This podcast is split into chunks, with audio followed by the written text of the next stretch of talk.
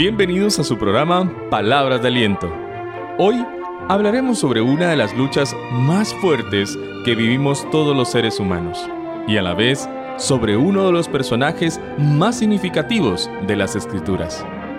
Para ello, contamos con el pastor Alonso Cabezas, quien ya está listo al micrófono para hablarnos de este interesante tema que lleva por título Pedro y el orgullo por lo que le invito a buscar su Biblia y algo donde tomar apunte, para iniciar juntos con el programa de hoy.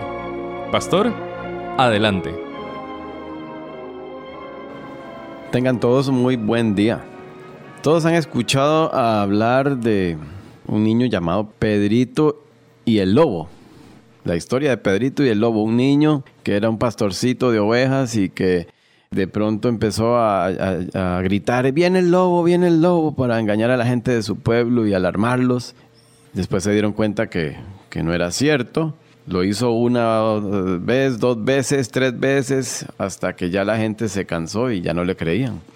Luego, en una tarde, el lobo apareció y este sí era de verdad, esta vez sí era cierto. Y él empezó a gritar, el lobo, el lobo, y ya nadie le creía.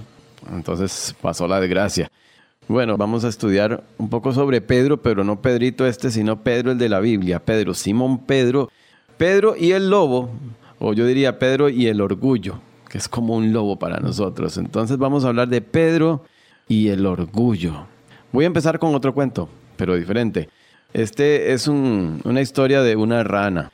Una rana que se preguntaba cómo podía alejarse del clima frío del invierno. Entonces, unos gansos le sugirieron que emigrara con ellos. Pero el problema era que la rana no sabía y no puede volar. Entonces la rana empezó a pensar y dijo, ah, yo tengo una idea, yo tengo un cerebro espléndido, dijo esa rana. Entonces le pidió a dos de esos gansos que la ayudaran a recoger una caña, una, una caña bien fuerte, y que cada uno la sostuviera por un extremo. Entonces la rana pensaba agarrarse de la caña por la boca. Entonces ellos la llevarían y ella iría colgando por su boca de la caña. A su debido tiempo los gansos y la rana comenzaron la travesía. Ahí va la ranita, agarrada, bien agarrada de su gran boca de la caña que los dos gansos llevaban. Iba volando. Al poco rato pasaron por una pequeña ciudad y los habitantes de esa ciudad salieron a ver el extraño espectáculo. Alguien preguntó, ¿a quién se le ocurrió tan brillante idea? Miren cómo esa rana hizo para volar. Todos admiraban lo que esa rana estaba haciendo. Y, los gansos. Eh, ¿quién, ¿Quién tuvo esa idea? ¡Qué bárbaro! Esto hizo que la rana se sintiera tan orgullosa y con tal sentido de importancia que exclamó, ¡A mí! Esa fue su ruina. Al abrir su boca para tomar el crédito de la situación, entonces se soltó de la caña, cayó al vacío y murió. Hay ocasiones en que la falta de humildad o el exceso de orgullo puede echar abajo los planes más excelentes. El problema del orgullo, un gran peligro para todos. Así empezó todo, ¿no? Todo se echó a perder por el orgullo. ¿Por qué pecamos? Solo pregúntese, ¿por qué es que pecamos? ¿Por qué somos débiles? ¿Por qué es que caemos? ¿Porque el diablo nos obliga? ¿O es simplemente porque decidimos hacer nuestra voluntad y no la de Dios? Eso se llama orgullo, altanería, autoconfianza. Cuando pecamos estamos tomando el lugar de Dios, de decidir, de, tomar el trono, tomar las riendas de mi vida, mis decisiones, hacer las cosas a mi manera. Casi que oramos diciendo, hágase mi voluntad. Y aún sabiendo que vamos mal, además de eso nos justificamos, nos excusamos y permitimos que nosotros gobernemos. Nuestros deseos se convierten en exigencias, demandas o caprichos. Vamos a ver algunas citas. La Biblia está llena de advertencias. Vamos a escoger tres que están en Proverbios. ¿Qué dice Dios sobre el orgullo? Vamos a Proverbios 28, 25 en Proverbios 28, 25 dice así, el altivo de ánimo suscita o provoca contiendas, mas el que confía en Jehová prosperará. Proverbios es un libro de pasa contrastando, es un libro que contrasta una situación, pero, y pone un opuesto, el altivo de ánimo, el que confía en Jehová, el que confía en el Señor. Dos opuestos. El que confía en su propia prudencia, el que confía en sí mismo es que no está confiando en el Señor, es orgulloso y provoca contiendas. Dice Proverbios 16:5. Abominación es al Señor todo altivo de corazón, el orgulloso. Ciertamente no quedará impune. Vamos a ir ahí mismo en el capítulo 16 de Proverbios, ahora en el versículo 18. Dice esta, antes del quebrantamiento es la soberbia, el orgullo, la altanería. Eso es lo que antecede a una gran caída. Dice, y antes de la caída la altivez de espíritu. Siempre usted va a ver alguien que cae, que tiene un gran, un gran golpe en la vida, está antecedido porque vivió en una manera muy orgullosa, altivo, estaba en su punto más alto. Vamos a ver algunas víctimas de personas que estuvieron en el punto más alto en su vida. Vamos a ver varios personajes que aparecen en la Biblia, víctimas de ese lobo, del orgullo. El primero es Nabucodonosor el famoso rey Nabucodonosor de Babilonia, un gran personaje quien en su opulencia y poderío se alababa a sí mismo. Leemos eso en Daniel, libro de Daniel capítulo 4, y vamos a ir a los versículos 30 al 32. Daniel 4, 30 al 32. Escribe Daniel, habló el rey y dijo, aquí está hablando Nabucodonosor el rey de Babilonia, cuando estaba observando todo lo que había construido su, reino, dice, ¿no es esta la gran Babilonia que yo edifiqué para casa real con la fuerza de mi poder y para gloria de mi majestad? Aún estaba la palabra en la boca del rey cuando vino una voz del cielo. A ti se te dice, rey Nabucodonosor, el reino ha sido quitado de ti Vean cómo se cumple lo que decía en Proverbios. Antes de la caída está la altivez de espíritu. Dice el 32, y de entre los hombres te arrojarán, y con las bestias del campo será tu habitación, y como a los bueyes te apacentarán. Y siete tiempos pasarán sobre ti, hasta que reconozcas que el Altísimo tiene el dominio en el reino de los hombres, y lo da a quien él quiere. Vieron a este hombre alabándose a sí mismo, diciendo todo es por mi poder y para mi gloria, para mi majestad. Y entonces viene una voz del cielo, viene un juicio de Dios y él queda demente, pierde el juicio, queda actuando como una bestia durante siete años. Queda viviendo como un loco. Ahora vemos otro, Vamos a ir a otra víctima del orgullo, del lobo del orgullo. Este señor se llamaba Amán.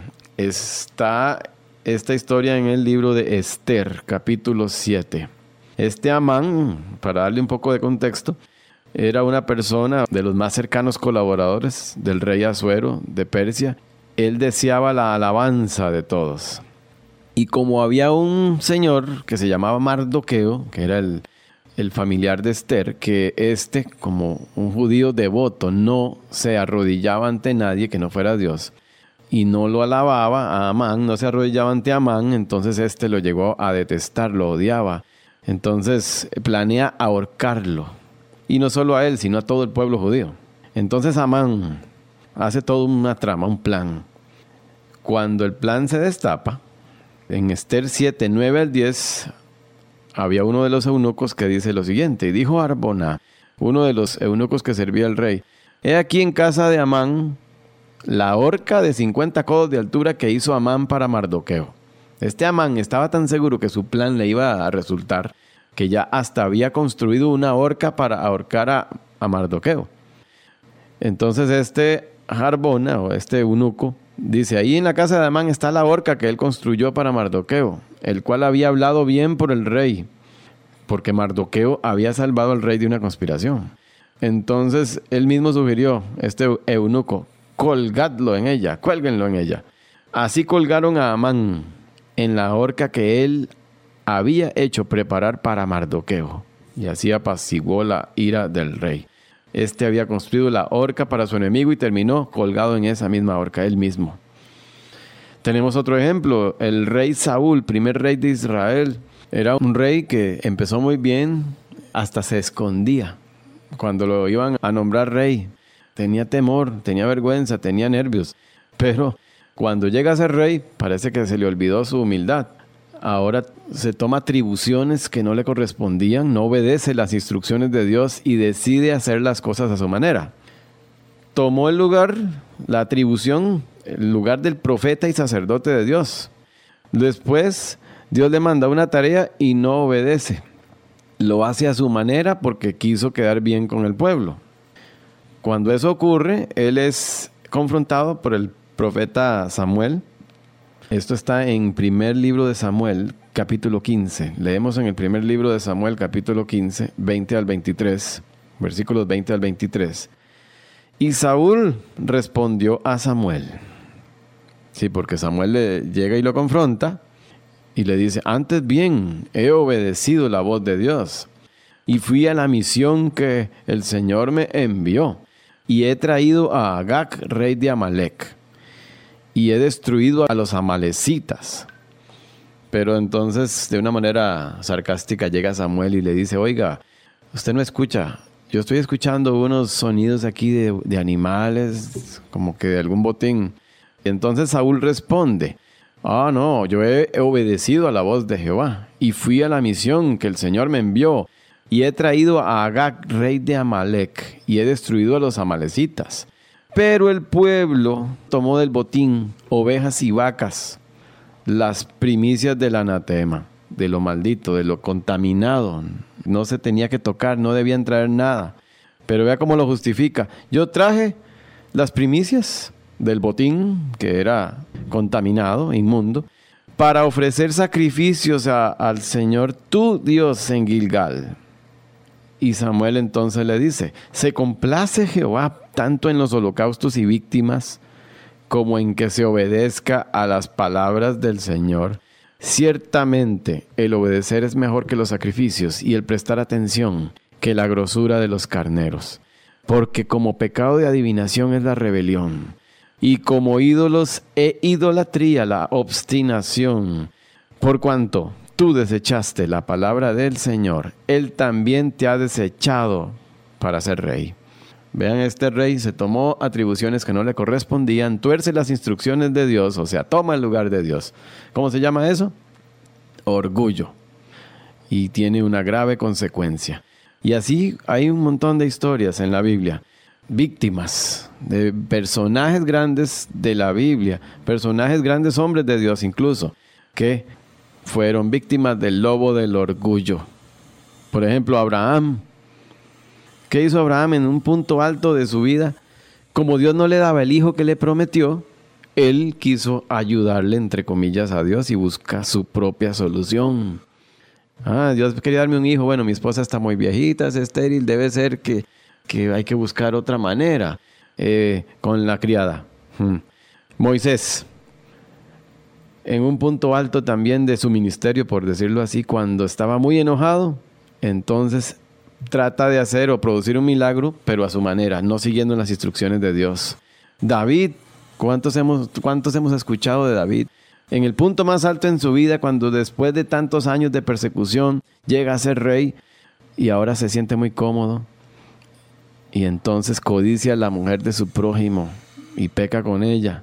Salomón, ya como rey, un rey tan sabio, pero se llenó de orgullo y le hizo tomar el control de su vida y alejarse de Dios.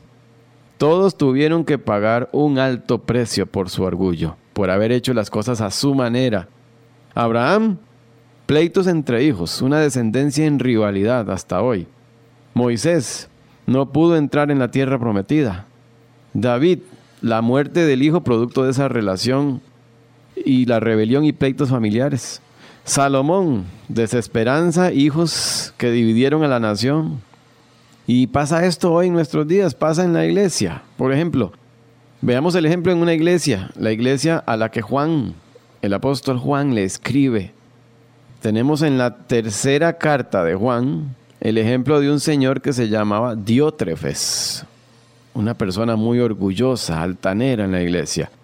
Vean lo que escribe Juan en su tercera carta, capítulo 1, 9 al 11. Yo he escrito a la iglesia. Juan escribió la carta, pero Diótrefes, al cual le gusta tener el primer lugar entre ellos, no nos recibe. Por esta causa, si yo fuere, recordaré las obras que hace, parloteando con palabras malignas contra nosotros. Y no contento con estas cosas, no recibe a los hermanos, y a los que quieren recibirlos se los prohíbe y los expulsa de la iglesia. Amado, no imites lo malo, sino lo bueno. El que hace lo bueno es de Dios, pero el que hace lo malo no ha visto a Dios. ¿Qué pasó con Diótrefes? Se adueñó de la iglesia. Y no creo que haya mucha diferencia. Hay muchas iglesias hoy que, que, que ya dejó de ser la iglesia de Dios y se convirtió en la iglesia de una persona, de un pastor o de un misionero, como si fuera su posesión. ¿Qué estamos haciendo en nuestra vida? Tomamos el lugar de Dios, en la iglesia tomamos el lugar de Dios, del dueño, Dios es el dueño, es su iglesia comprada por Él. En nuestra casa, en nuestra familia, ¿quién está dirigiendo? ¿Estamos haciendo las cosas a mi manera, a la manera de Dios? ¿Estoy tomando yo el control? Vamos a ver la otra semana qué le pasó a Pedro en un momento de orgullo, en un episodio muy duro para él. Vamos a hablar entonces de Pedrito y el lobo, el lobo del orgullo. Y, en la siguiente vamos a hablar de la solución de Cristo ante este problema que tuvo Pedro. Entonces no se pierdan la próxima semana. Ya hoy vimos el ejemplo de varios que sucumbieron ante el orgullo, varios personajes en la Biblia. Y nos vamos a concentrar en el caso de Pedro, si Dios lo permite, la próxima semana. Agradecemos al pastor Alonso por este estudio que nos hace reflexionar. Esperamos, querido oyente, le ayude y desafíe. Deseamos que nos acompañe la próxima semana para continuar con este tema, aquí en su programa Palabras de Aliento, por la 910 AM. Somos BBN.